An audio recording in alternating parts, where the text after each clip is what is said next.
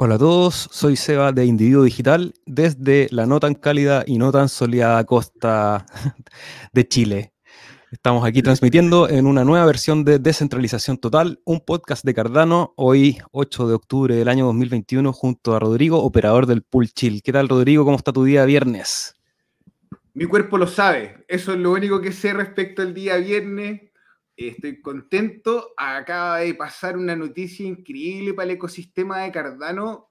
Eh, quiero hacer, no andar mucho en esto, pero PAB, Bluetooth Backend Application. Dejo la bomba ahí y Seba, es un gusto comenzar la semana contigo, el, comenzar el fin de semana acá conversando contigo, esperando al invitado. ¿Qué es lo que está pidiendo tu cuerpo que tanto sabe que es viernes? Hadas, hadas. Estamos, somos 730 billeteras delegando en el pool. Le quiero agradecer a cada uno de ustedes que está haciendo este trabajo de confiar. La racha ha sido dura. Eh, la, deuda, la deuda técnica es alta, pero estamos trabajando y cada vez somos más para poder actuar como un nodo de la prueba de trabajo, que básicamente es, gracias a todos, aumentamos el poder de, de firmas de bloque. Así que desde ya muchas gracias. No sé si esa RMC Morano eres tú. No. Sí, parece que ahí llegó nuestro invitado tras bambalinas. Hoy día vamos a estar conversando con Roberto, así que atentos ahí a este capítulo. Mucha información interesante de lo que pasa desde la parte del desarrollo. Siempre nos preguntamos qué es lo que está pasando en la red, qué es lo que se construye sobre esto. Y hoy día vamos a estar con Roberto, quien nos gimbal a contar de su proyecto Gimbalaps.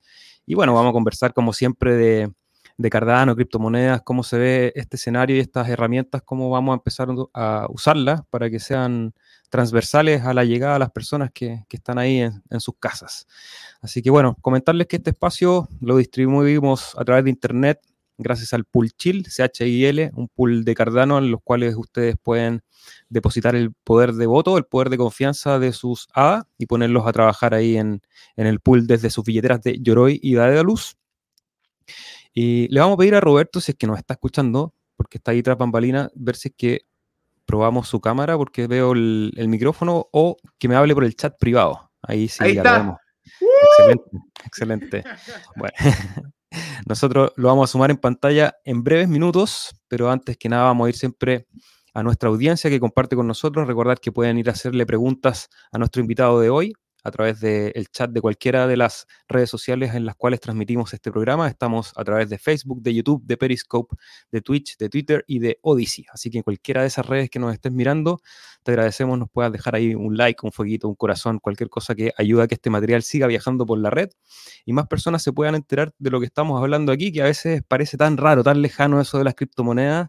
Yo tuve un almuerzo ahí conversando con unos amigos que no sabían nada, cero, cero de criptomonedas y quedaron así, y así, bueno, abrieron muchas más preguntas de las que pudimos resolver en esa conversación, pero siempre es interesante saber que los que estamos aquí estamos en una condición súper explosiva, digamos, somos pocos los que entendemos qué es lo que está pasando en esta capa de, información de, en el mundo digital y poder usarla y poder aprender aún más siempre va a ser una buena herramienta, Rodrigo.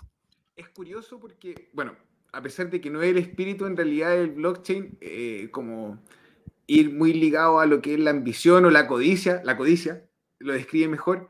Aún así, pienso que cada uno de nosotros que estamos escuchando este contenido y de repente decimos, uh, qué rico que está nuestro portafolio en verde, hay que sentirse agradecido que podemos conversar y sentir que el poder adquisitivo a lo mejor se incrementa en nuestros bolsillos. Este es un minuto complicado para muchas personas en el planeta, entonces no se olviden de que eh, hay más allá de eso, pero que nos gusta, nos gusta. De que la pasamos bien, la pasamos bien. Pero hay más allá. Hay más allá. Entonces, que dar las gracias por la oportunidad, conversar, no burlarse. De repente ahí los que perdieron plata con Chivas y ahora que ganaron plata con Chivas, bueno, me aburren, porque no estamos hablando de Cardano, Liquid Finance, Gimbal Labs. Hay proyectos interesantes que están pasando, así que vamos a aprovechar la oportunidad hoy día para conocer un poco más. Sí, aprender y educarnos, pues educarnos de una manera descentralizada también, de una manera más horizontal, compartamos información, siempre a través de las comunidades se construye ahí una buena masa de, cosas que están pasando, noticias, información que ayudan a tomar mejores decisiones. Voy a pasar rapidito por el chat para saludar a los amigos que ya se han conectado y vamos con la conversación con Roberto. Ahí Roberto Jiménez, saludos, Cardumen. My Life Food, saludos también al Cardumen. Game Changer, un gran saludo también a nuestro invitado de la semana pasada. Un proyecto muy interesante que se está construyendo en la red de Cardano y de hecho fue él quien nos recomendó al invitado de hoy, así que seguimos teniendo conversación de alto nivel técnico y, de las capacidades de desarrollo que se van montando. Saludos a Isla Steak Po, Estefan López desde Cali, Colombia, César Calle, saludos, Andrés León, siempre bienvenido. César Calle dice que nos pide que hablemos un poco de la infraestructura que se maneja, porfa. Ya, ahí vamos a tenemos un tema. Y conciso. Son tres computadores que están montados en una máquina virtual, en máquinas virtuales, por razones de prácticas de elasticidad y condiciones del data center que tenemos acá. Eh, son un productor de bloque y dos relays. Son de 16 GB de RAM, 4 core eh, y obviamente como están en servicio elástico, eh, a pesar de que hay respaldo y que están asegurados en la nube, etc., eh, es fácil incrementarlo en caso de, que la de la necesidad de la red. Si, por ejemplo, viene otra actualización y necesitamos aumentar, es más fácil. No es lo recomendable, no es de todo práctica, puede ser. Ahora, ¿se ha convertido en un servicio confiable? Hasta la fecha sí. ¿Vamos a cambiarnos un data center? Sí, eso es un hecho nos hemos puesto tímidos porque todavía tenemos la delegación de IOHK, entonces. ¡Ah! Pero no allá, hay, un trabajo. Bueno, y le recomendamos ver el video también que se subió al canal, que ahí también está bien explicada cómo funciona la arquitectura y, el funcionamiento del proceso de staking, para poder aprovechar. Si tenemos tiempo al final de la conversación, también vamos a, ahí estar atentos si hay alguna pregunta en particular. Saludos a Andrea, que está ahí un poco resfriada, espero que se vaya sintiendo mejor. A Socio, Jesús Molina, saludos. Francisco García, César Calle, ya habíamos saludado, y Javier Chacín. Rodrigo, ya terminamos con nuestra introducción, vamos a pasar ya en materia. Quiero que me presentes, por favor, como siempre, te dejo el micrófono para que nos hables de nuestro invitado del día de hoy. Custodio de la red, para partir, importante, desarrollador, con iniciativa, emprendimiento y buena voluntad, participante de los proyectos de Catalyst, eh, se ganó, adjudicó uno, en el fondo 4 o en el fondo 5, ahí Roberto no va a poder contar, perdóname. Pero básicamente es un ejemplo de donde puede llegar un proyecto sólido de forma no sé si decirlo con la palabra rimbombante, pero la constancia es la clave, weón. Roberto ha hecho un trabajo grande y viene a contarnos acerca de Labs, que en realidad es una propuesta de amor a quienes quieren aprender y desarrollar en Cardano. ¿Cómo estáis, brother? Muy buenas, buenas noches. Esa, Roberto, bienvenido. Muchísimas gracias por, invitarme y por este pedazo de introducción. Eh, nada, ¿qué tal? ¿Cómo estáis? No, gracias a ti, saludos. Oye, yo quiero, eh, Rodrigo, antes de que empieces con las preguntas y el bombardeo a nuestro amigo Roberto, quiero pedirles en el chat si nos pueden confirmar que se escucha bien, si estamos bien nivelados de audio, porque hoy día estoy con un monitoreo medio, medio pobre, así que si nos dicen ahí a quién le falta volumen, a quién le sobra, y lo ajustamos. Y empezamos esta transmisión, Rodri. Te dejo el micrófono para tus preguntas. Ya. Roberto, Hermano, partamos como corresponde. Yo me llamo Rodrigo, tú te llamas Roberto, mucho gusto. Para la gente que no te conoce, cuéntanos un poquito de ti, Roberto. ¿Cuál es tu, cuál es tu, cómo llegaste a las criptomonedas? Obviamente, ¿cómo llegaste a tener esa pintura hermosa atrás de ti? Por favor. Pues bueno, yo soy un administrador de sistemas que mm, en otra vida hizo distribuciones Linux desarrolló distribuciones Linux para el ciudadano. Aquí en el sur de España hicimos Guadalinux, que no sé, en Latinoamérica también se usaba bastante. Y, y fue, siempre he estado muy ligado al software libre. Em, siempre he sido un poco hacktivista, ¿no? Eh, en el sentido de, de, empoderar a la gente, ¿no? Esa, esa distribución de Linux nacía de la necesidad en aquellos 2003, 2004 de tener una alternativa libre para usar tu computador, porque si no tenías dinero para pagar la licencia de Windows, pues, pues bueno, teníamos un Linux eh, con escritorio Genome em, listo para traducido al castellano 100%, dedicábamos todo nuestro cariño a, todos esos detalles para de verdad proveerle de una alternativa al ciudadano que no quisiera o no pudiera pagar esas licencias de Windows. Y fue un poco esa pasión de, de hacker, ¿no? De, ver qué es la siguiente cosa, em, lo que me trajo a las cripto, ¿no? Esta nueva herramienta que nos permite hacer intercambios de valor eh, de forma independiente y sin, tener que, pedirle permiso a nadie, ¿no? un poco sueño criptoanarquista es lo que despertó mi, pasión por, esto. Em, y bueno, pues ahí aterricé con Bitcoin, ¿no? Como supongo que muchos... Eh, eso, eso, despertó la llamita, pero fue hasta bastante más tarde que no me involucré de forma, de forma profesional. Eh, en este caso, estuve a punto de trabajar para Polkadot. Eh, suerte fue que no, porque poco después encontré una oferta en Emurgo y, y ahí fue cuando empecé a trabajar en Cardano, de la mano de, Nico, que también es chileno, de Nico Arqueros, un gran jefe y, bueno, eh, pues eso, estaba trabajaba como DevOps Lead. Espérate, eh, no mames, no mames, güey. No mames. ¿Trabajabas para Emurgo, hermano? Sí, ahí estuvimos echándole, manteniendo los servidores que, soportan la, billetera Yoroi. Y... Oh y bueno, conectando con de dónde sale esta bella dama, eh, fue en el Summit de 2019, donde compré este NFT eh, físico firmado por Charles. Esa es la firma de Charles Hoskinson. oh, hermano, Cardano, no lo puedo decir en este horario, pero Cardano hasta, hasta donde no se puede. Oye, a ver, qué bien. ¿Y cómo, dentro, a ver, de todo este, este mundo de posibilidades para trabajar en el mundo de la, de la, de la información, del IT, ¿cómo llegaste, hermano, a las, a, las cripto? Sé como a decir, voy a postular a Polkadot, o de Polkadot me llamaron, o trabajé en Emurgo. O sea, en vez de trabajar en un banco, o en vez de trabajar en un data, o en algo como, de repente, que es como lo más confiable, porque ya podemos ir al, al meollo de Cardano, pero básicamente alguien con tus capacidades decide radicalmente ser consecuente con la idea de ser eh, esta idea de amor. A lo mejor el anarquismo es una palabra muy fuerte para quien está relacionado con los conceptos de la libertad, pero ser anarquista es una responsabilidad muy grande consigo mismo y con el medio.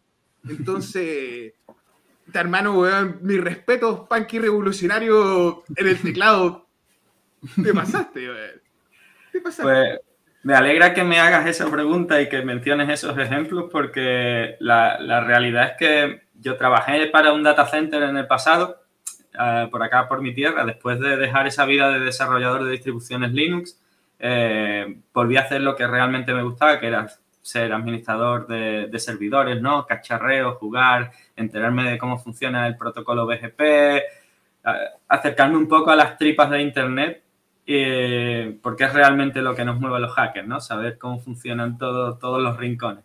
Y, sobre los bancos, pues la, gracia es que dejé de trabajar para la primera plataforma de Banking as a Service en Estados Unidos, que, la estaba llevando el BBVA, el Banco Bilbao Vizcaya Argentaria, si no me equivoco.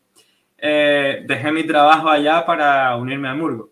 Ah, así que fue como de, pasé del lado oscuro, que era un buen reto y era un, proyecto súper bonito, pero pasé del lado oscuro a lo que creo que es el lado, lado blanco y me puse el, sombrero de hacker blanco.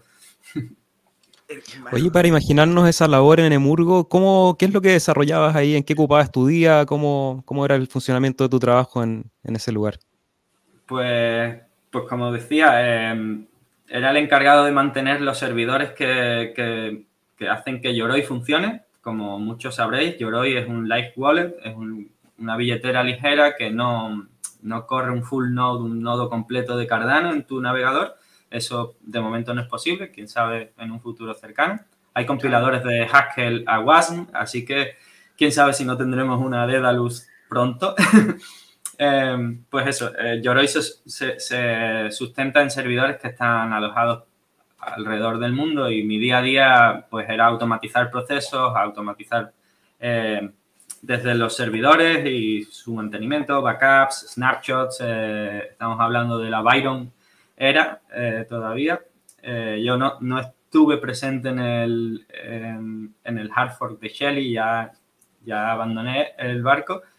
Em, y bueno, pues el, mi día a día era automatizar procesos, automatizar las releases de Yoroi, de las ramas de desarrollo, pues que tenerlas ahí disponibles para, para probarlas desde, desde, el Chrome Store, desde la tienda de aplicaciones, instalarlas ahí fácilmente y ver, eh, ponerle, allanarle un poco el, camino de probar a, Seba y, al resto del equipo.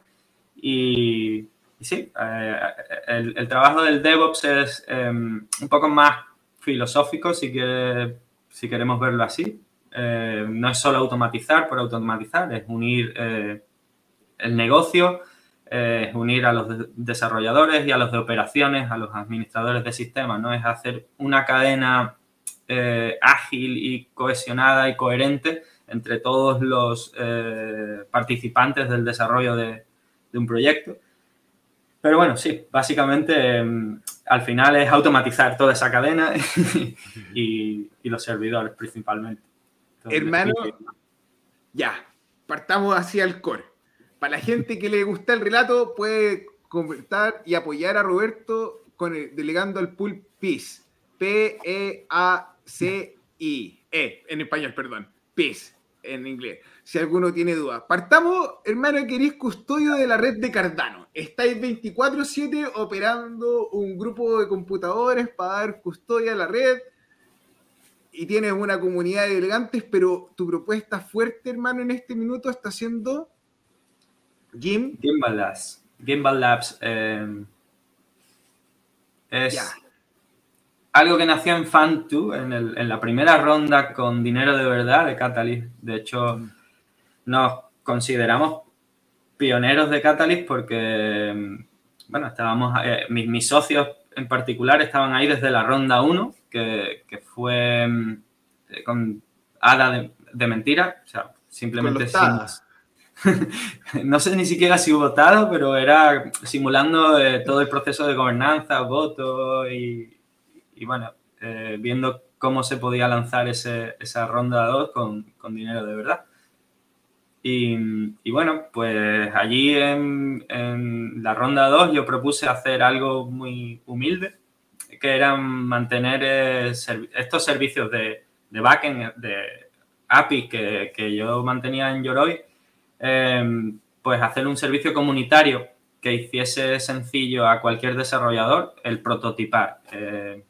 Por ejemplo, gente en África que no tiene mucho ancho de banda y quizás sincronizar toda la cadena, eh, levantar DB-Sync, que es eh, la pieza de software que lee del nodo y importa una base de datos tradicional, relacional, Postgres.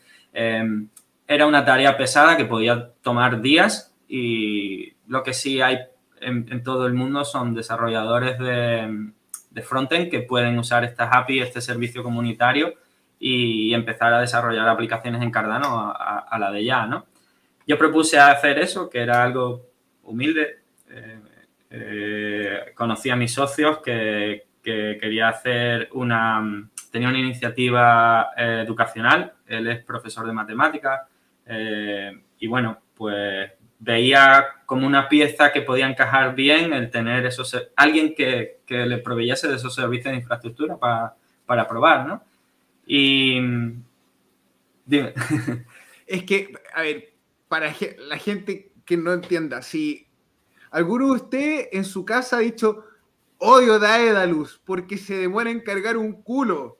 Imagínate a alguien que quiere desarrollar en Cardano y vive en un lugar que el ancho de banda, como decía Roberto, no es fácil que la descargue, que no puede interactuar. hermano, realmente es un trabajo de amor. Tú estás abriendo las puertas al protocolo a gente que a lo mejor que por funciones tech, por capacidad de hardware no puede. Eh, de hecho... Puta, hermano, eh, eh, me saco el sombrero, de verdad, felicitaciones, qué bonito trabajo. No, no, es muy fancy, así como elegante que tú digas, pero me parece que es fundamental, es la técnica básica, sin eso no hay. Eh, la verdad es que suena a un posible problema, pero la, gracia es que James, mi socio, eh, como os digo, es profesor y él quería jugar con todo esto. De hecho, hizo sus Cardano Starter Kits, que es como se llamaba su propuesta original, porque al principio propusimos los dos por separado, pero decidimos hacer algo que en Catalyst se, promueve, que es mezclar esfuerzos, o sea, unir esfuerzos. El buscar sinergias y el buscar eh, crear simbiosis en el ecosistema, ¿no? Y, así llegamos más lejos. Y bueno, de ahí nació Gimbal Labs, ¿no? De su propuesta de Cardano Starter Kits con mis servicios de, de backend, mi servicio comunitario y eh, la, gracia es que una de las primeras clases que, James dio fue a, los chicos de ABCD, ABCD, esta escuela de developers en Nigeria, y donde realmente tenían problemas para sincronizar el nodo. Entonces fue como mágico que de verdad solventamos ese problema real en, en Nigeria en nuestras fases muy tempranas, casi por casualidad, ¿no? Casi por, por azar del destino. Wow. Wow, wow. Roberto, oye, te pregunto, que lo mencionas ahí en la última frase que nos, que nos comentas, esta relación con el mundo real. Me imagino que tú pasas bastante tiempo del día conectado ahí a, una pantalla y, descifrando y construyendo código. Eh, te llevo como al, lado más filosófico. ¿Cómo haces tú ese canal entre todo esto que son caracteres en una pantalla y lo que termina ocurriendo en una experiencia educativa en África o lo que podemos soñar también como seres humanos con la construcción desde estas herramientas como Cardano para el sistema financiero, para el sistema de acuerdos. ¿Cómo, cómo ves ese puente? Pues quizá el más difícil de construir, ¿no? Para los, frikis, como decimos por aquí, lo fácil es meternos en las cajas negras y estar todo el día pegado a los ordenadores, pero al final se trata de eso, ¿no? De, de solucionar problemas en la vida de la gente construir herramientas y ese es otro de los propósitos de Gimbal Labs, hacer herramientas software libre que cualquiera pueda tomar eh, y, construir una solución en su comunidad.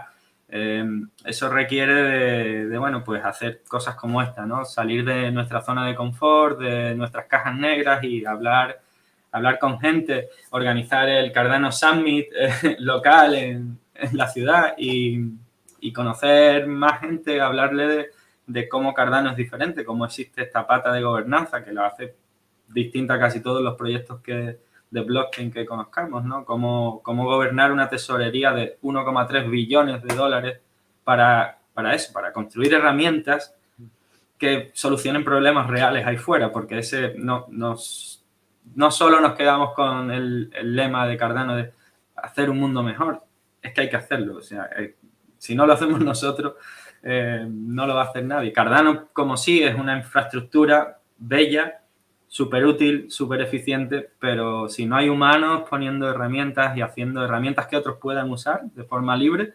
eh, no, no, vamos a solucionar muchos problemas, ¿no? Y, bueno, pues saliendo de la zona de confort. Ya os podéis imaginar que un administrador de sistemas es un tío súper cerrado ahí y, bueno, toca. No, no, no, hermano, corazón de león. Está ahí afuera entregando puro amor y bueno, ya el hecho de que, de que apenas haya salido tu iniciativa, la hayan utilizado es, es netamente respuesta de que tu trabajo es el correcto. Ahora cuéntanos, por favor, de tu segunda propuesta de Catalyst, que salió ahora, ¿cierto? En el fondo 6. Sí, eh, bueno, en, el fondo 4 propuse como una ampliación de ese servicio comunitario, el darle un poco más de cariño a ese proyecto de software libre eh, que comencé haciendo porque sí y, digamos, profesionalizándolo un poco, pidiendo un poco de ayuda eh, para, para pagar a alguien que me echara una mano con ello, que es Giovanni, que le mando un saludo. Giovanni es un operador eh, italiano que vive en Irlanda, de Easy One. ¿Cuál es, el ticker? ¿Easy One? Easy Buena onda, sí, hermano. Bien. ¿Qué, qué le vamos a decir? Un aplauso para Giovanni. Bien. Y, y, no hay que sentir vergüenza. O sea, la gente, tú, hermano, que estáis trabajando, estáis destinando horas de tu vida a hacer algo hermoso que de repente gente que solamente es custodia del protocolo puede aprovechar. Está bien que eso sea recompensado, hermano. No, no shame. No shame, sí, brother, está bien. Ah, la verdad es que es, es difícil salir de. O sea, lanzar un proyecto solo con los fondos de Catalyst, ¿no? Pero, pero bueno, eh, siempre ayuda. Siempre ayuda que no sea algo que pueda. Yo, por ejemplo, dejé, dejé mi trabajo, o sea, yo estuve en Emurgo, eh, salí con todo el tema del COVID, tuve que tomar un respiro, tuve algunos, algunas cosillas familiares de las que hacerme cargo y después volví a trabajar para una empresa, pero ya mi corazón estaba con Cardano y ahí fue cuando propuse esto y dejé el trabajo y con lo poquito que, tenía ahorrado y lo poquito que, que, recibí de Cate, les digo poquito porque es que al final las propuestas tienes tienes que competir y tienes que jugar un poco con los números y, es difícil sacar un salario completo de ahí, pero bueno, con los ahorros y con lo poquito, eh, ahí estamos haciendo Dandelion, que fue la propuesta, así es como se llama el proyecto dentro de Gimbal Labs, es Dandelion. Y, y, lo que queremos hacer de nuevo con eso es ese proyecto libre, hacer que los operadores de, de Staple de hecho, os animo a hacerlo, lo desplieguen y, busquemos una forma de monetizar esos servicios de backend eh, para que Yoroi pueda usarlos. Yoroi, Game Changer, eh, dApps, eh, plataformas DeFi, todas necesitan acceder a esos servicios y si desplegamos 3.000 operadores de esos servicios, probablemente no nos veamos en las que nos hemos visto en algún momento que Yoroi se ha quedado ahí con los servidores un poco pegados, pues bueno, si hay 3.000 deploys de los que tirar, pues estamos arreglando un problema y estamos descentralizando esa capa que, en estos momentos no está descentralizada. Oye, yo creo que eso, esto, tú eres el hombre para conversar esto, hermano. ¿Qué pasa con los servidores, con los relays que tenía IOHK? Porque IOHK tiene unos, unos relays que son bien buenos, unos que son confiables, están ahí, hay de repente ciertos problemas, pero están ahí. ¿Qué pasa con ellos? ¿En algún minuto se van a acabar? a ver, yo cojo la bola de cristal y lo que intuyo es que en algún momento cuando tengamos el peer-to-peer, el protocolo punto a punto en la capa de red, eh, las Dedalus, las billeteras y los stake pools empezamos a servir ese tráfico, o sea, que tanto Dedalus te sirva, eh, la Dedalus de cualquier usuario sirva para hacer bootstrap, sirva para sincronizar la cadena a otra Dedalus, como los staples eh, basados en... Hay algún, hay algún trabajo ya por ahí hecho en el peer-to-peer, eh, entonces ya sabemos que basado en el stake que tengas, vas a tener más o menos responsabilidad de servir como nodo para hacer bootstrap. esa es mi bola de mi, mi, mi predicción, ¿no? Eh, ese va a ser el escenario. Hermano, no te voy a comprometer más, pero te agradezco esa respuesta. A lo mejor es un poquito técnica para quienes no están tan involucrados con la arquitectura, pero. Gracias, brother. Ahora, y con, tú, con esta propuesta, estás buscando el financiamiento para poder hacer el marketing, para poder desarrollar esto y para poder alcanzar la mayor cantidad de personas que corran el servicio tuyo? O sea, que corren el servicio dentro de los servidores de ellos. De los sí, la, la, idea, y eh, disculparme porque probablemente la cámara, ya habéis visto que sale un visor de vez en cuando, ahí está, eh, se va a apagar, y, pero voy a seguir aquí. O sea, le tengo que hacer un reset y vuelvo. El, el sonido seguirá estando, ¿vale? Em, sí, la idea la idea es que este proyecto libre que cualquiera puede usar ya, o sea, tú mañana puedes decir, bueno, pues necesito desplegar DivSync, eh, GraphQL, todos esos servicios porque tengo un potencial cliente que quiere montar un proyecto de NFTs y, y necesita esa infraestructura. Tú ya puedes coger ese servicio, ese proyecto libre que desarrollamos, desplegártelo en horas, tener mainnet sincronizado porque tiene soporte para sincronizar desde los snapshots de, de IHK y, y servir tu propio negocio eso puedes hacerlo, pero estaría más guay que uniésemos esfuerzos, buscásemos unas tokenomics y nos sirviésemos de redundancia los unos a los otros, ¿no? Porque si tú le sirves a un proyecto de NFT la infraestructura y de repente tiene una demanda brutal, eh, claro. probablemente te veas en apuros y sería genial tener un montón de compañeros ahí para por si acaso, en donde esos potenciales clientes pudieran pagar con el mismo token y, usar la infraestructura de los demás. Obviamente eso es un reto, si me apuras, casi mayor que el de los stable operators, ¿no? Si, hay algún, alguna persona técnica viéndonos, seguramente estará echándose la mano a la cabeza y diciendo, pero, pero por Dios, ¿cómo te has metido en ese? Yo también me lo pregunto. pero, pero bueno, alguien tenía que, empujarlo al menos, ¿no? Alguien tenía que decir, mira, yo eso lo he sufrido en Yoroi, desde Murgo. Yo me veía solo soportando un wallet que usaban miles de personas y yo necesitaba ayuda. Eh, podía, podíamos contratar a alguien más, pero nunca iba a ser lo mismo que tener cientos o miles de personas ofreciendo el mismo servicio, ¿no? Entonces, ahí, ahí vamos. ¿Cómo ha sido la experiencia de ser desarrollador y llegar a este ecosistema donde hay otras personas que tienen visiones similares? Eh, ¿Has podido encontrar con quién unir fuerzas? ¿Llega gente a decirte me interesa? ¿O es difícil? ¿O, pasa más en el grupo anglosajón? Eh, ¿qué, ¿Qué ves tú? Pues sí, la verdad es que es difícil, ¿no? Para empezar es difícil hablar de que he dejado mi trabajo y me estoy dedicando a eso de las cripto, ¿no? Que es lo que ve mucha gente de fuera, desarrolla, o sea, personas con perfil técnico, mis amigos, eh, yo he tenido equipos de, DevOps, eh, de administradores de sistema, ¿no? Y hay mucha gente reticente a, a, decir, venga, sí, me apunto, eso que me dices técnicamente pinta muy bien, pero es que eso de las cripto, entonces es difícil. Pero sí, la verdad es que en Cardano es fácil, o sea, es una comunidad en la que todos nos vemos muy reflejados todos los días y hay gente que entiende el problema que quiere solucionar eh, y es relativamente fácil encontrar eh, gente que, que confíe en tus proyectos y tus ideas, que se vea identificado.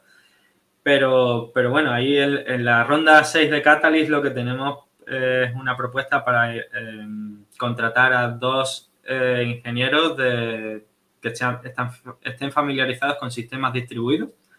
Y no sé cómo de fácil va a ser de momento. Puede que tengamos un perfil de, dentro de la comunidad, pero, pero va a estar difícil.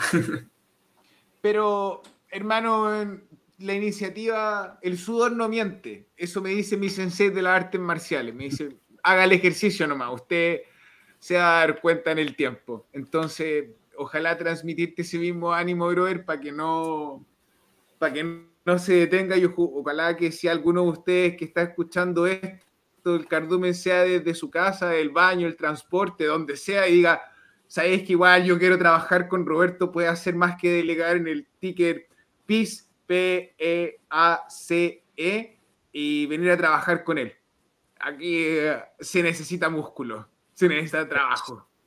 Eso sería genial. Y, bueno, tenemos potenciales clientes. Todas las aplicaciones son potenciales clientes, es decir, lo difícil es crear ese efecto de red, ese network effect que le llaman, ¿no?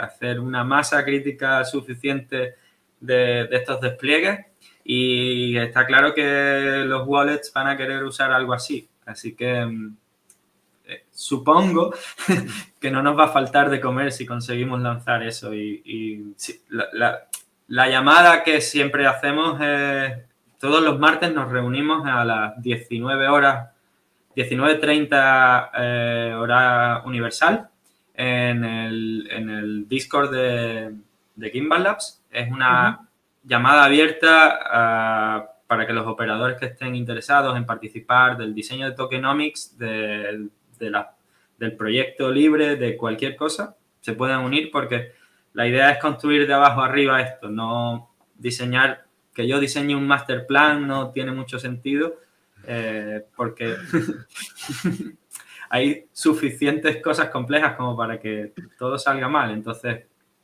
cualquiera que, nos esté escuchando y que, crea que, le guste, que le gustaría solventar este problema, que se, se una a, estas llamadas.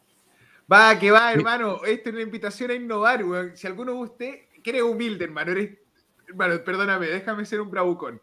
Gente, si alguno de ustedes quiere innovar y piensa que en la tecnología está la oportunidad de su vida, si no le gusta hacer aplicaciones para redes sociales de mierda, si no le gusta hacer aplicaciones para comida, si quiere trabajar en algo más interesante, aquí hay una oportunidad.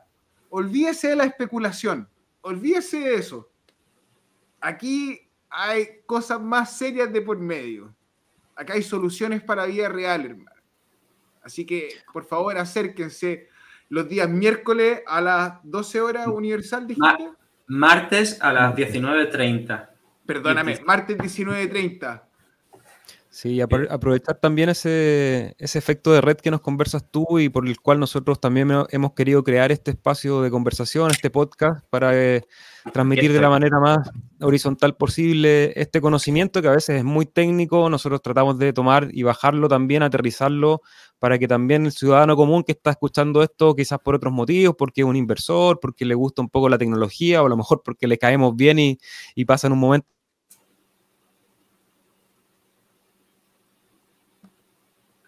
el Seba se pegó, pero quiso decir que éramos gente agradable. Yo sé lo que quiso decir. Y si alguno de ustedes piensa lo mismo, estamos de acuerdo. Somos gente muy simpática, pero. Ahí está, volvió el Seba. No, estoy con la conexión bastante imposible, así que voy a voy aquí a mirar y voy a conversar a través del chat. Te dejo el micrófono, Rodrigo. Yo voy a ir poniendo algunas cosas en pantalla mientras. Ya. Partamos, voy a ir al callo, Roberto. ¿Puedo? Sure. Ya, hermano, let's go. La dificultad más grande de ser un emprendedor hispanohablante en el mundo del blockchain. Hablar todo el día inglés. Acabo con la cabeza como así, ¿no? Es súper, súper... Yo no soy obviamente un bilingüe, no hablo inglés de forma nativa y aunque me defiendo, he trabajado en varias empresas donde el inglés fluye más o menos, al menos nos comunicamos. El, inglés es, una, es un sobreesfuerzo que no te das cuenta, pero cuando llegan las 7, 8 de la tarde, agradezco muchísimo tener a Adriano de Game Changer eh, para hablar un rato en español y seguir con lo mismo, ¿no? Porque al final la cabeza no para, sigues con Cardano ahí, ¿no? Como, ¿qué podemos hacer? ¿Qué podemos hacer? Y, y agradezco muchísimo haber conocido a, Adriano, a, otro, otro Rodrigo, que es uno de los traductores originales de mucho material eh, en los foros y, demás, y a vosotros hoy. Eh, agradezco muchísimo poder tener gente afín al final del día y hablar un poquito de español sobre... Gracias a ti, hermano. Gracias a ti por venir. Gracias a ti. Lo que nosotros hacemos en realidad es chiquitito y es un esfuerzo que a lo mejor pasa desapercibido en comparación a la relevancia de las soluciones que tú estás haciendo. Hermano, mi respeto. De verdad, buena onda. Mira, la gente ahí puede ver el ticker del pool PIS, P-E-A-C-E. -E. Está el Twitter ahí, soporte en inglés, en español ojalá en español, para que no le pregunten en inglés, dijo que ya eran demasiado horas en inglés. ¿Qué más? Ahí, tenéis un, bot súper gracioso, el Lacet Whales. Eh, no sé si la gente lo conocerá, habrá visto alguna ballena por ahí volar. Eh, pero bueno, si, no, espero que, que estéis atentos porque quizá dentro de poco tengamos tenga novedades y, y hay algo, algo más que hacer que, solamente ver las ballenas pasar. Mejor no le dejes las notificaciones porque os vais a volver locos.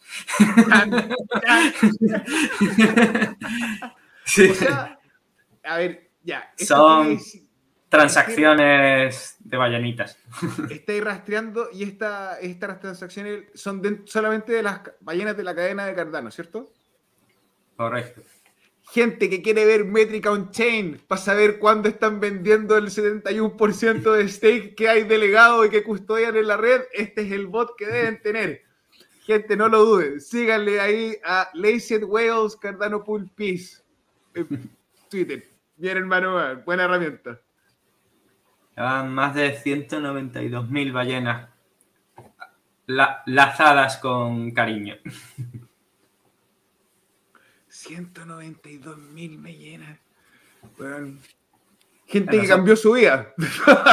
¿Qué, quieres que te diga? Ahí, bueno, realmente, solo por aclarar, por ser todo lo honestamente posible, eh, todo lo honesto posible, eh, son transacciones que de, de, de, de billeteras súper grandes, pero que no, no, están moviendo todo el tiempo ese dinero. Realmente por cómo funciona Cardano, ya sabréis que hay un cambio. Cuando envías una transacción, siempre hay algo que retorna a tu propia billetera y por eso hay muchas, muchas ballenas más. En realidad son transacciones de, ballenas, pero no siempre se envía todo ese dinero que, aparece ahí. Ah, ya, Eso que no cunde el pánico entonces. Gracias, hermano, por alertarme. Yo sí iba de cabezas. Y a ver, y de, es mi humilde web que, mejor no enseñarla. Es un poco del pasado para los nostálgicos, con un poquito de AstriArt. y, bueno, eh, ¿cuál es tu objetivo de aquí en adelante? Onda, de aquí vamos a cerrar el año ya en dos meses. Chan, no sabemos cuánto queda del ciclo, que es como realmente alguna de las motivaciones más grandes de los inversores pero tú que estás detrás de lo que es un fin más grande lo que, es lo que es la volatilidad. ¿Cuál es tu plan, hermano? ¿Qué cuéntanos, por favor, qué, qué pretendes hacer. Pues seguir haciendo software libre y hacer, intentar hacerlo de una forma rentable. Es, y además hacerlo sin capital riesgo. ¿no? Eh, Gimbal Labs eh, lo que persigue es hacer negocio con nuestro trabajo, con nuestro conocimiento, pero poniendo ese conocimiento en las manos de cualquiera y a la vez hacerlo rentable sin inversiones más allá de las de Catalyst. Es un gran reto porque cuando tienes, como os decía, que pedir de poco a poco para que cuadren en Catalyst, eh, es difícil contratar gente, es difícil atraer gente, eh, pero bueno, hay mira, tenemos el kernel de Linux, ¿no? Es, libre y se, financia gracias a que hay muchas, muchas cosas que dependen de ese, proyecto libre y, funciona, ¿no? No hay, no hay una financiación directa de capital riesgo que, al final lo que puede llevarte es a, que tu organización no vaya por donde tú tenías pensado, ¿no? Entonces eso es algo que nosotros hemos querido evitar desde, desde el principio y vamos a seguir con esa visión. Así que hacer rentable, vivir del software libre que hagamos para, para Cardano. Porque mi socio también está haciendo contratos. Eh, la, iniciativa de, mi socio actualmente se llama Bluetooth Project Based Learning Team. Es un equipo que está aprendiendo con fondos de Catalyst está aprendiendo a desarrollar sea, son eh, ingenieros con experiencia, pero están trabajando juntos, junto a James, hackeando juntos, haciendo hackathon todas las semanas y desarrollando contratos que están en nuestro GitLab, están a, disposición de cualquiera. Eh, y bueno, pues esperemos que eso nos, nos traiga algunas oportunidades de construir cosas que sí nos den algo de beneficio y que nos permita seguir haciendo más. Oye, cambié la conexión. Espero que ahora me escuchen un ratito porque quería compartir una idea eh, que me parece hermoso este concepto de tratar de monetizar y de hacer rentable el código libre, básicamente, el trabajo para los otros, para los demás. Y, es de ahí donde se cierra un poco el círculo, en el sentido que también es un beneficio para el creador el hecho de entregar toda esta herramienta a disposición pública.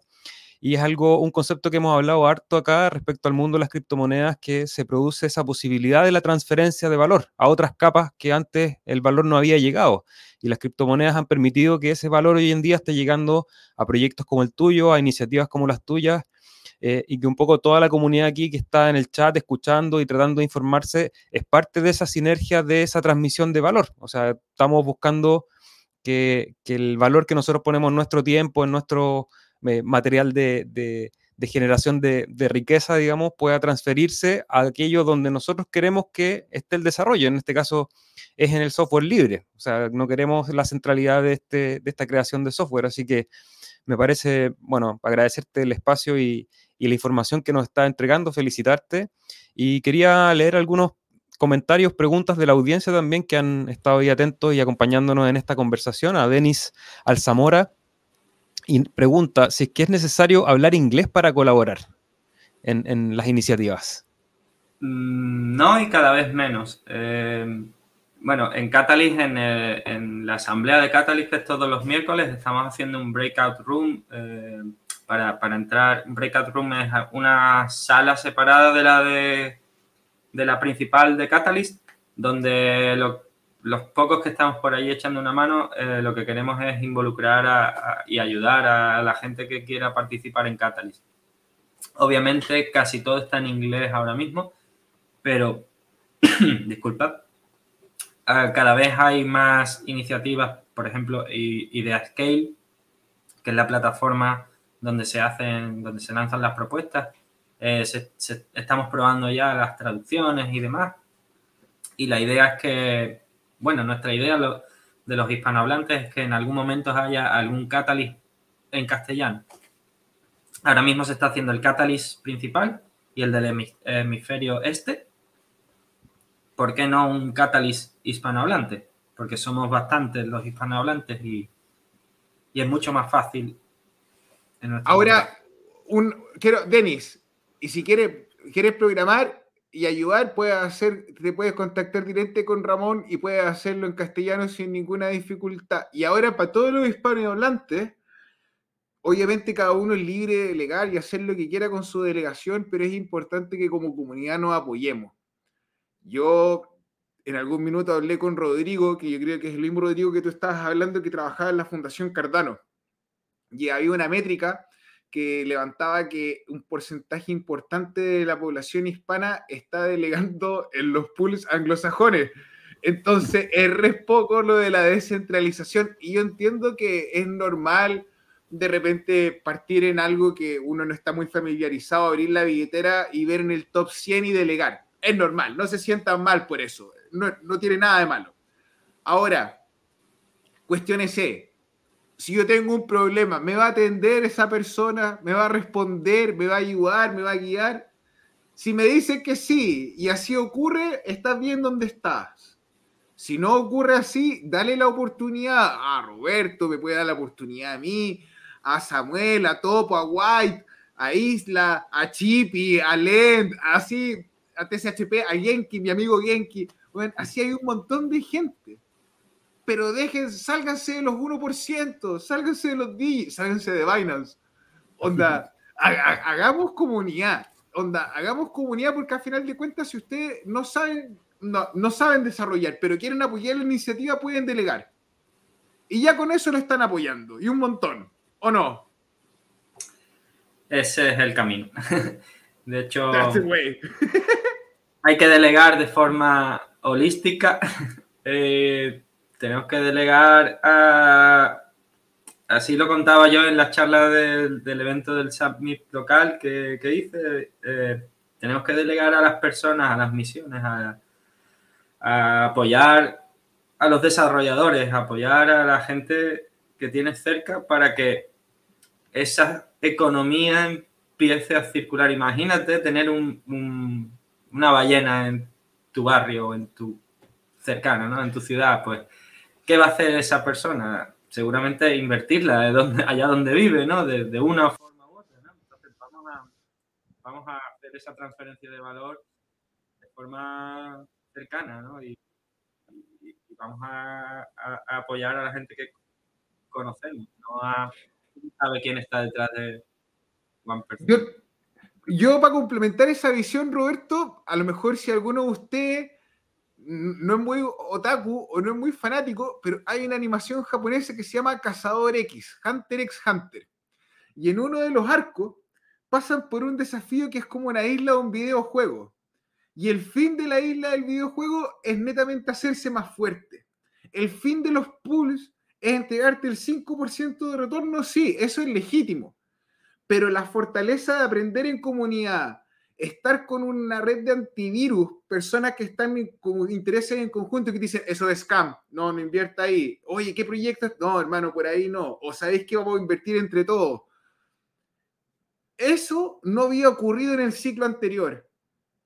Ni había ocurrido en el ciclo de antes ni antes. Esta es la primera vez en la historia donde tenemos, gracias a la teoría del juego, comunidades que trabajan en conjunto para lograr fortaleza. Y la fortaleza no tan solo se da por la inversión en plata. Ah, es que mi portafolio tiene más cero. A nadie le importa, hermano. A nadie le importa si un bruto. Entonces, uno tiene que educarse y tiene que trabajar en conjunto. Entonces, a lo mejor suena malo y, y como feo que diga eso, pero cuestiónenselo. ¿Dónde están entregando su poder? ¿Dónde están delegando? ¿Dónde está la fuerza? Es la responsabilidad de tener el protocolo, Peter Parker. Un gran poder es una gran responsabilidad. Además es totalmente literal. A mí lo que me trajo a Cardano fue más la pata Voltaire, la pata de gobernanza, y delegando estás haciendo tu primer acto de democracia líquida en Cardano. Porque algo que también se entrevé es que quién va a votar por las modificaciones de los parámetros del protocolo. ¿Cuáles van a ser los fees, ¿no? los, los impuestos de, de las transferencias? ¿Cuáles van a ser esas otras variables del protocolo? Van a, van a ser probablemente los operadores de pools, que son los que mejor conocen esos parámetros, los que voten. Así que cuando tú delegas tu stake a un operador, ya estás haciendo el primer acto de democracia. Por eso para mí, simplemente por eso, es tan importante delegar a personas en las que confías, no en un ente que solo quiere hacerse rico a costa de tu stake. Eh, es importante ser políticamente correcto, digamos, en, ese aspecto. Claro, consecuente. Oye, mira, quiero ponerte incómodo porque llega una pregunta de Francisco Javier Caballero León y dice, hola cracks, y te pregunta, dice, ¿qué ofrece Cardano que le haga ser mejor que un proyecto tan brillante como es Polkadot? Ahí que estuviste tentado a irte a ese camino, ¿qué diferencias ves? Y, claro, ¿y cuáles, cuáles ves que puedan ser las cosas que ofrece Cardano que lo diferencian? Pues esa es una buena. Yo no sé si vosotros conocéis más Polkadot que yo, porque a mí realmente lo que me atrajo de Ethereum eh, era el proof of stake que todavía no tenemos y Polkadot eh, lo que me atrajo fue, lo mismo, ¿no? Y, bueno, lo que tenemos es Ouroboros, que es un protocolo que funciona y que, a la vista de todos está, que, es altamente eficiente. Aunque algunos digan que tiene un problema de concurrencia, no es un problema, es una virtud, es, es parte del diseño. Y no sé si vosotros podéis decir algo más de Polkadot, porque yo la verdad es que me... Mira, Roberto es un hombre muy educado. Yo quiero decirte algo más simple. Soy como la visita incómoda. Francisco Javier. Mientras Polkadot utiliza Ouroboros, Polkadot está seguro. Ahora, necesitáis tú muchos Polkadot, muchos DOT para correr un servidor. Ojo ahí. Eso ya es un requerimiento. Te habla de que es más centralizada la red hay un capital grande. Segundo, ocurre el slash. Imagínate, hermano, tú estás de responsabilidad de la custodia de la red, pero te pasó un accidente, weón. Y te cagan con tu ahorro, weón, y así perdiste plata.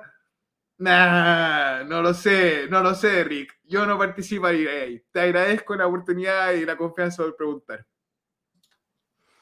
Roberto, también me gustaría que, con toda la experiencia que has, visto en Catalyst y, con, la experiencia también desde, creador de, propuestas, digamos, ¿cómo ves el futuro de esta red de financiamiento? Eh, ¿Cómo puede llegar a lugares que quizás en este momento no nos estábamos imaginando? ¿Y cómo pueden participar las personas que están quizás desde un aspecto no tan técnico o, o desde otra área del conocimiento que puede atacar a Cardano?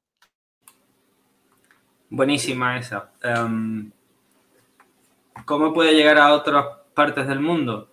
Eh, ya hay un, challenge, un reto, es decir, un, presupuesto cerrado, por ejemplo, para eh, hacer crecer eh, Cardano en África.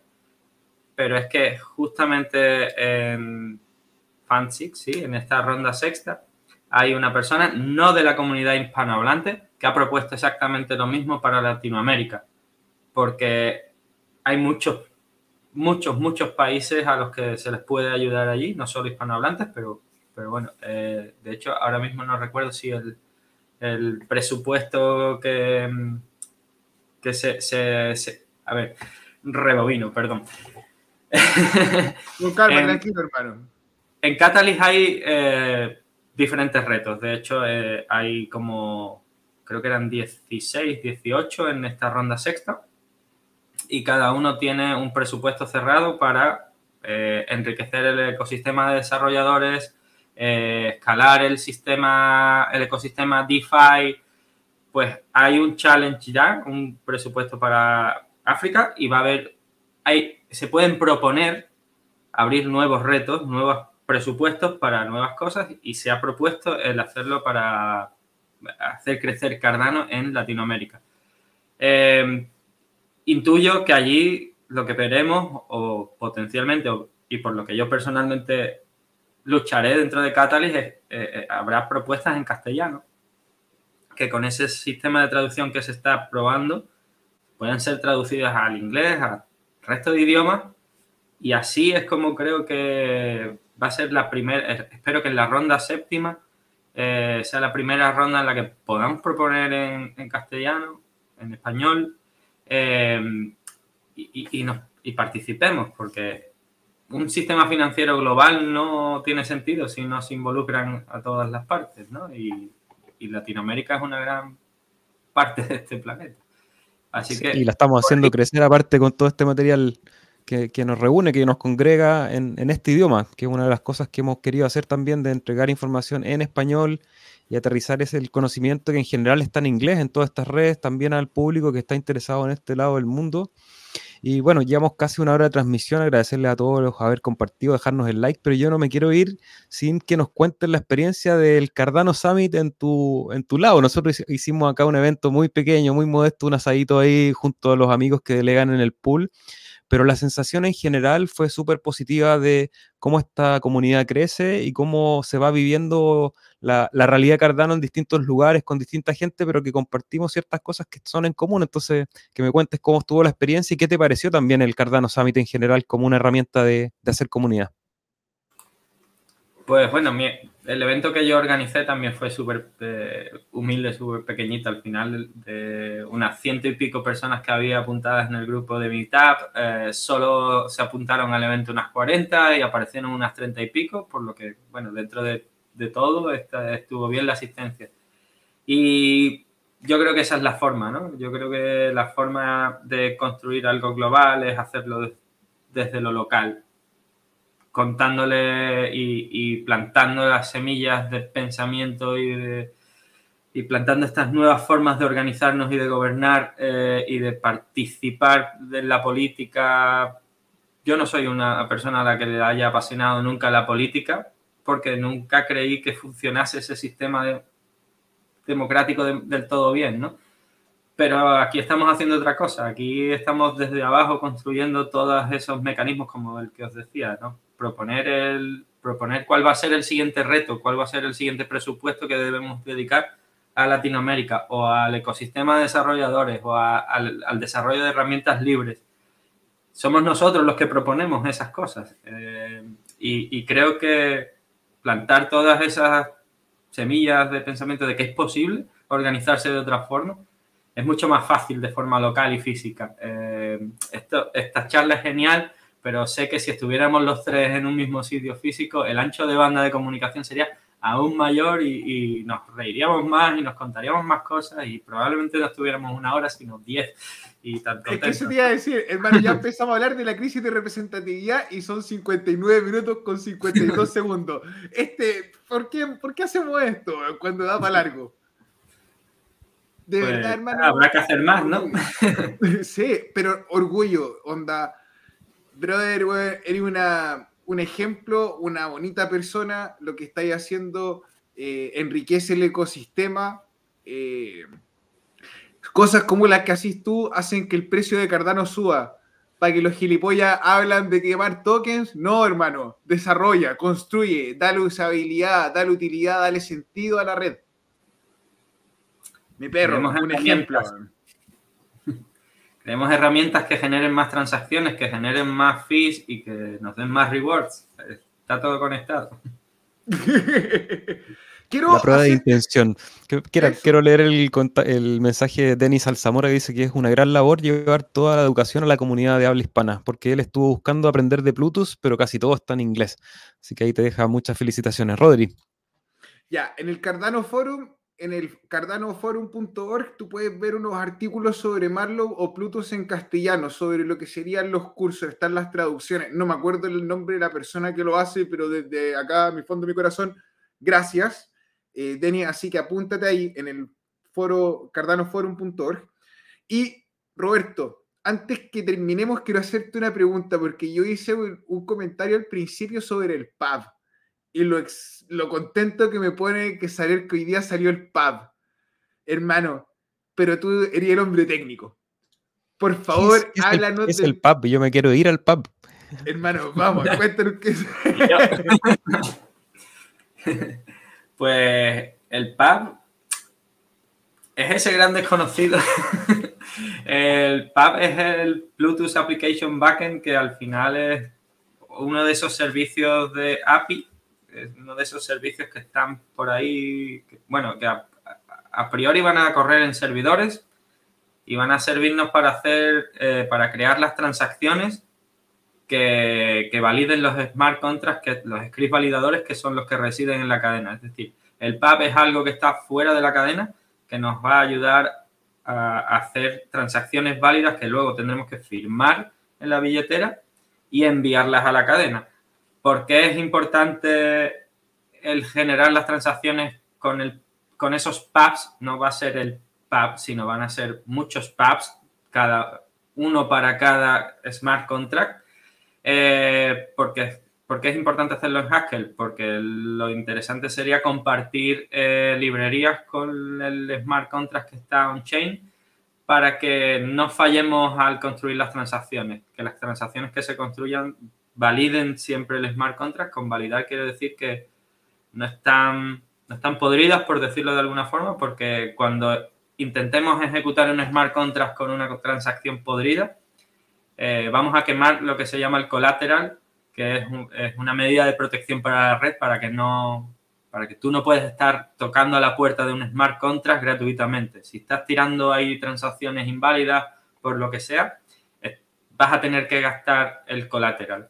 Entonces eso, el PAP es código fuera de la cadena para generar transacciones que finalmente las billeteras firmarán y enviarán como, como una transacción más. Así. Gente, Roberto acaba de hacer una clase maestra para hacerlo más simple, los contratos inteligentes y las operaciones desde su billetera están más cerca. Mitril, Yoroi, Project One, Game Changer Wallet. Adriano estuvo aquí y se los contó y se los mostró y ya lo pueden hacer en el test. No pierdan la oportunidad de votar. No pierdan la oportunidad de mintiar su NFT. Hermano, gracias, weón. De verdad, gracias, brother. Jesús Molina nos dice ahí, tremendo programa el del viernes pasado también. Recordar que el viernes estuvimos con game changer, que puede ser una billetera, dice Jesús, y puede ser, o sea, puede dejar de ser una billetera y ser un expediente personal con la información entera de cada persona. Bueno, el, el cielo es el límite, hay espacio para crear, esta es una tecnología que está en pañales aún, estamos recién aprendiendo qué, qué es lo que podemos hacer con ella y agradecemos aquí a, Roberto haber compartido qué es lo que él está haciendo con ella y, que en realidad nos, nos da orgullo a todos los que construimos este espacio incluso de conversación, que es como, recién cuando conversaba yo pensaba, bueno, ¿qué es lo que estamos haciendo nosotros con este espacio? Pero nosotros estamos minando conocimiento también, conocimiento que está detrás de las teclas, que de repente es muy difícil sacarlo a la audiencia común y corriente, si no es a través de foros o de, chats ahí específicos que, manejan ustedes, pero conocer lo que está pasando detrás de, ese código, eh, de verdad que es muy impresionante.